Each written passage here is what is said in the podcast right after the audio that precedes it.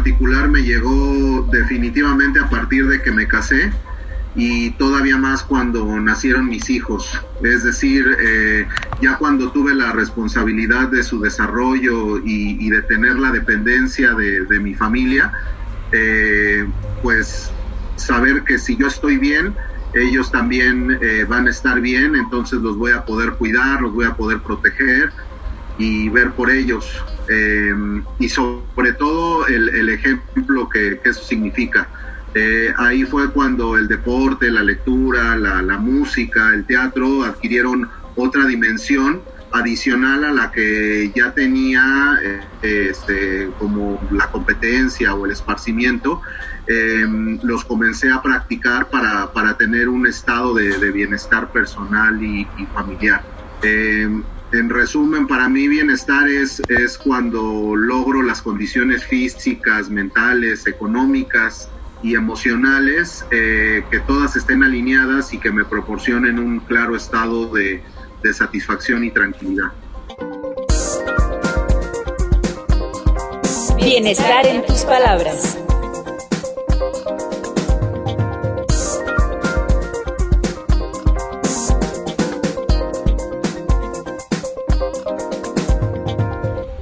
Bienvenidos, gracias por acompañarnos nuevamente en Bienestar en tus Palabras. Soy Margarita Castillo y me da mucho gusto recibirlos en esta nueva emisión. Y bien, pues ya escucharon a nuestro invitado con su testimonio. Él es Roberto Aguilera, socio de asesoría en ciencias de la salud de Ianguay, México. Roberto, me da mucho gusto saludarte. ¿Cómo estás? Margarita, el gusto es todo mío, muy bien dentro del contexto que ahorita vivimos muy bien, con salud y a salvo en compañía de la, de la familia, afortunadamente. Me da mucho gusto, así es.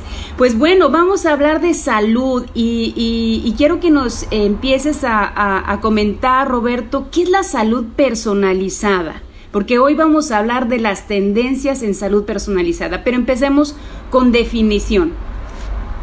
Pues eh, mira, Margarita, tradicionalmente el, esquema de salud eh, significaba que todos los pacientes eran diagnosticados, que eran diagnosticados con una enfermedad en particular.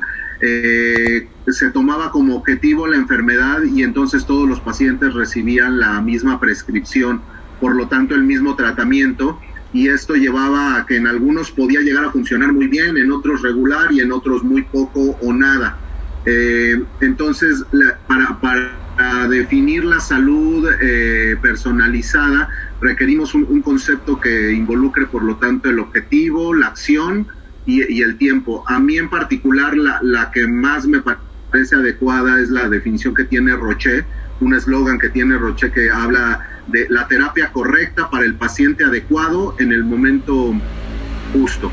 Eh, las características personales de cada paciente determinan entonces en la salud personalizada qué es el tipo de servicios que requiere, es decir, ponemos al paciente en el, en el centro eh, y, y por lo tanto sabemos cuáles son los servicios que requieren y cómo usarlo. Eh, los tratamientos y terapias son personalizados y de la misma forma tienen un seguimiento automático eh, y muy particular para los padecimientos que puede tener un paciente eh, en definición.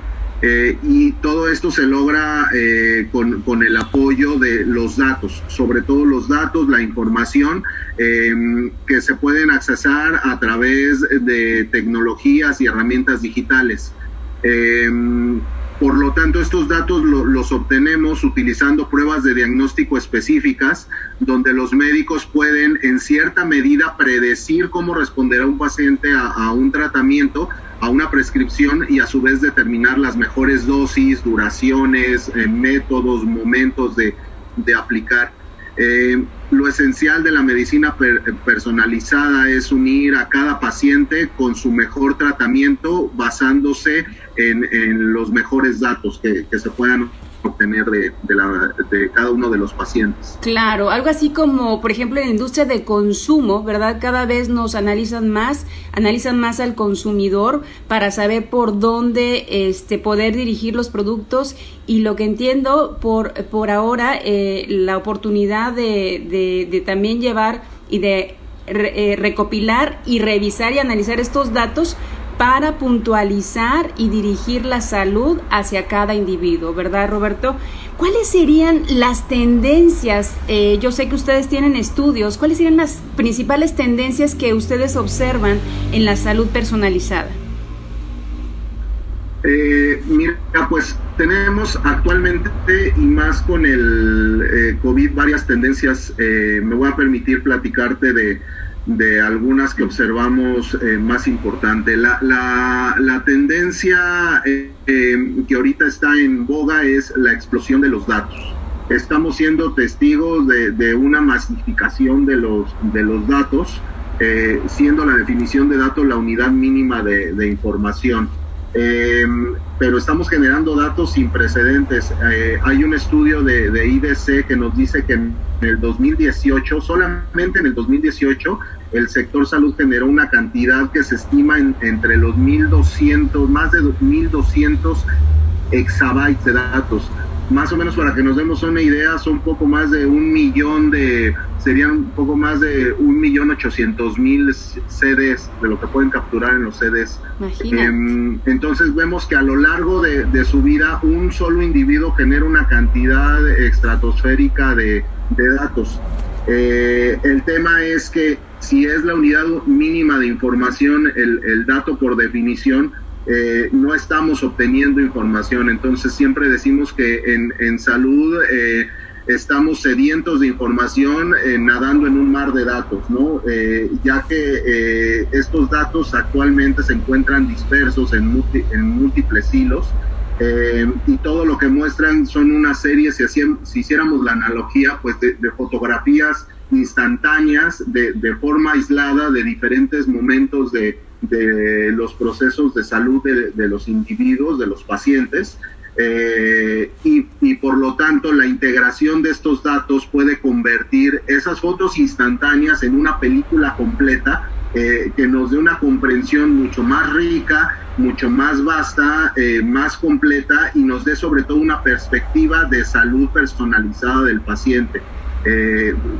Dejándonos ver realmente cuáles son los desafíos y necesidades que tiene esa persona en particular.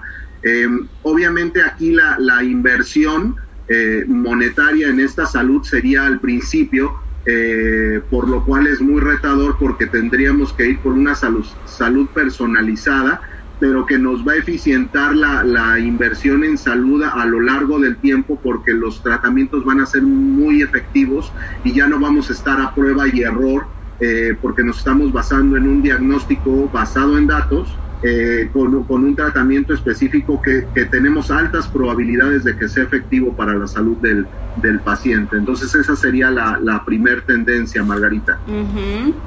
¿Ubicas la, alguna más o dos más que nos den las tres principales, Roberto?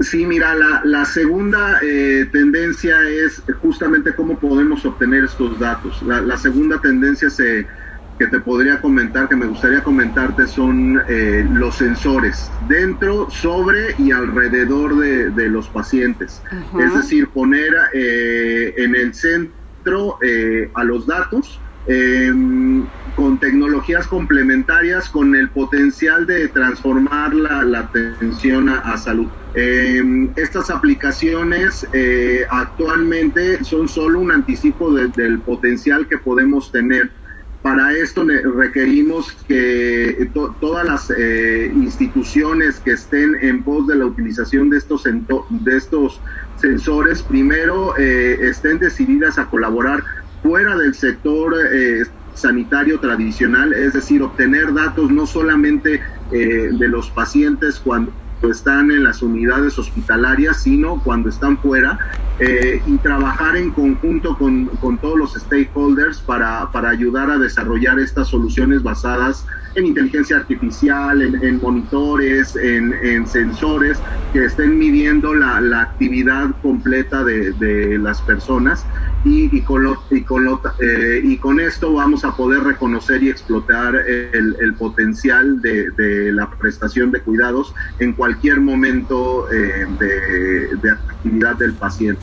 Uh -huh. Sí, dar seguimiento, como dices, no solamente adentro del hospital cuando ya padeció la enfermedad, sino también afuera, ¿no? Cuando los cuidados también están en casa o siguen en casa. Ok, entonces explosión de datos, segundo, sensores para recopilar los datos. ¿Y tienes algún tercero que quisieras agregar para terminar esta parte? Sí, también podríamos hablar eh, de, la tendencia que existe en donde las organizaciones deben de ser decisivas en cambiar el, modelo de, operación, su modelo de negocio, viendo hacia el futuro. Eh, todos los innovadores de, vanguardia eh, estarán desarrollando nuevos enfoques, vamos a estar viendo muchas fusiones, muchas eh, convergencias de, industrias eh, con nuevos enfoques para atender las necesidades médicas no, no satisfechas. instituciones que jamás nos hubiéramos imaginado que iban a participar del, del sector salud, los vamos a estar viendo eh, para estar atendiendo desde el cáncer hasta la demencia. Eh, los productores eh, de medicamentos tendrán que estarse haciendo de, información de canales que, jamás se hubieran imaginado, ¿no? De que, por ejemplo, cuáles son las series que ve ese paciente y por cuál en ese momento le está teniendo afectaciones cardíacas por lo que está viendo en la televisión. Pero esa información es, de un actor que no, no lo vemos en el sector salud, ¿no? Que, son estos medios de, streaming de, contenido televisivo. Eh. Simplemente por poner un ejemplo, Margarita. Claro, ok. Y ya adelantabas un poco la, la siguiente pregunta, ¿en qué enfermedades se está eh, utilizando más el avance tecnológico para tratamientos individualizados, Roberto? Mencionaste el cáncer. Pues, mira, eh, sí, principalmente los podemos englobar en, dos grupos en, donde está valiendo la pena verlo de, de, forma personalizada, ver la salud personalizada. Serían dos grupos. El primero son enfermedades no contagiosas, este, cáncer, VIH, eh, temas neuronales, todo lo que son las enfermedades no contagiosas, no, no infecto contagiosas.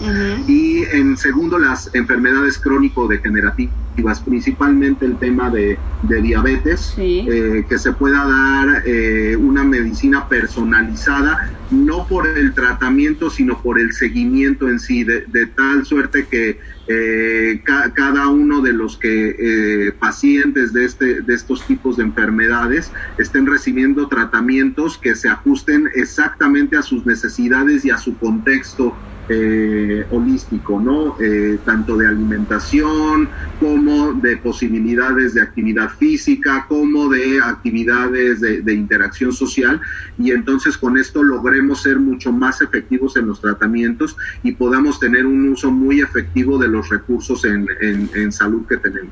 Claro, y lo mencionas bien, la diabetes que hoy se vuelve, bueno, un foco de atención, ¿verdad? Eh, con esta emergencia en salud que hemos vivido y que estamos viviendo.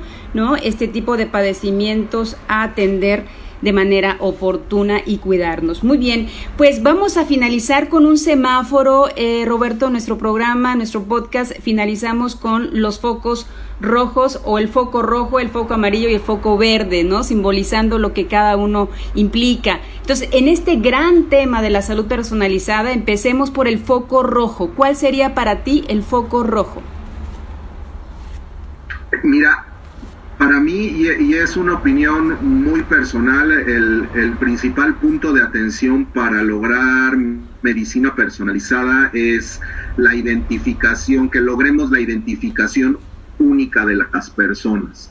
Eh, realmente ahí sí, sí, estamos en un foco rojo como país eh, y también mucho a nivel eh, global, pero sobre todo como país tenemos una falta de identificación de las eh, personas únicas y esto complica cualquier otra intención que tengamos de personalizar la salud. Si no logramos identificar a las, a las personas de, forma única y exclusiva, han fracasado todos los, los, padrones que hemos intentado en el, en el país. El CURP este, no, no se lograron los objetivos que se tenían, todavía se encuentran duplicados.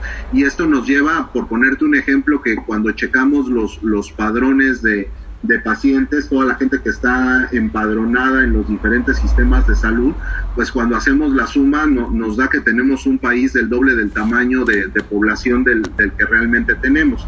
Esto es porque hay una sola persona que puede tener IMSS, que puede tener ISTE, y aparte se fue y se dio de alta eh, en su momento en lo que era el Seguro Popular.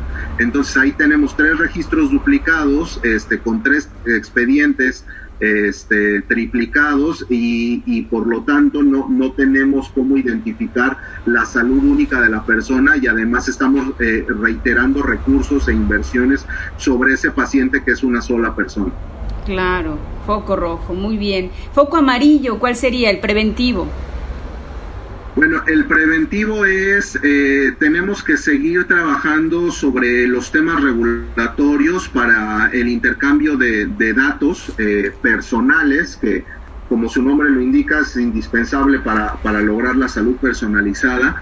Eh, tenemos que, seguir detallando cuándo, cómo y, y dónde se van a asignar las responsabilidades para el intercambio eh, de, datos personales en salud. Eh, tenemos la ley de protección de datos personales. Hace falta detallar en el caso de salud cuándo se puede y no. Lo acabamos de vivir con el, el, COVID. Este, cuándo se puede publicar o no, eh, quiénes son los infectados o no son los infectados, si es tema de salud poblacional. En este caso, si, si van a ser tratamientos personalizados, cómo vamos a regular el intercambio de información entre cada uno de, de los entes. Ese es un, un foco amarillo. Y, y, otro que yo vería como foco amarillo también es la, la falta de voluntad, eh, trabajar en el tema cultural, tanto en pacientes como en instituciones, para esta interoperabilidad, ¿no? que, que las instituciones y los pacientes estén dispuestos a compartir la información y así poder llegar a los modelos que, que acabamos de contar en las, en las tendencias y llegar a una salud personalizada. Importante lo que dices. Y por último, el avance, el avance significativo. ¿Hay algún avance que puedas resaltar, Roberto?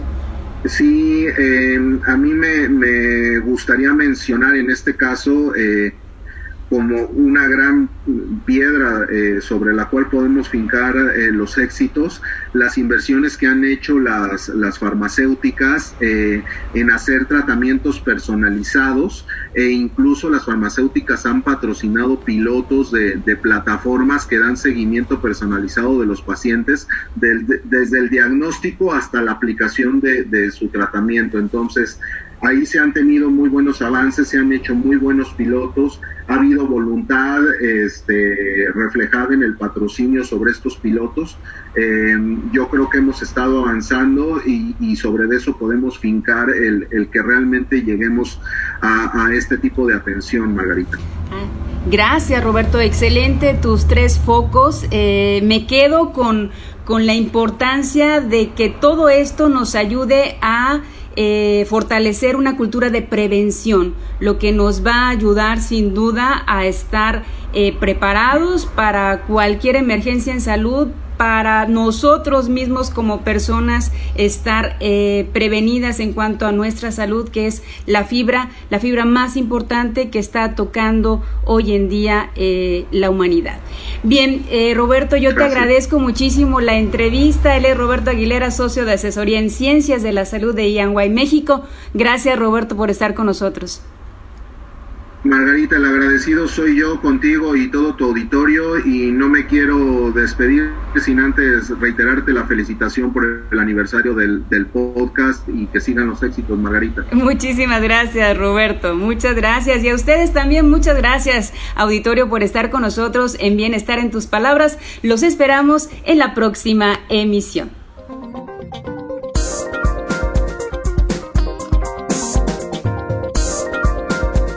Bienestar en tus palabras.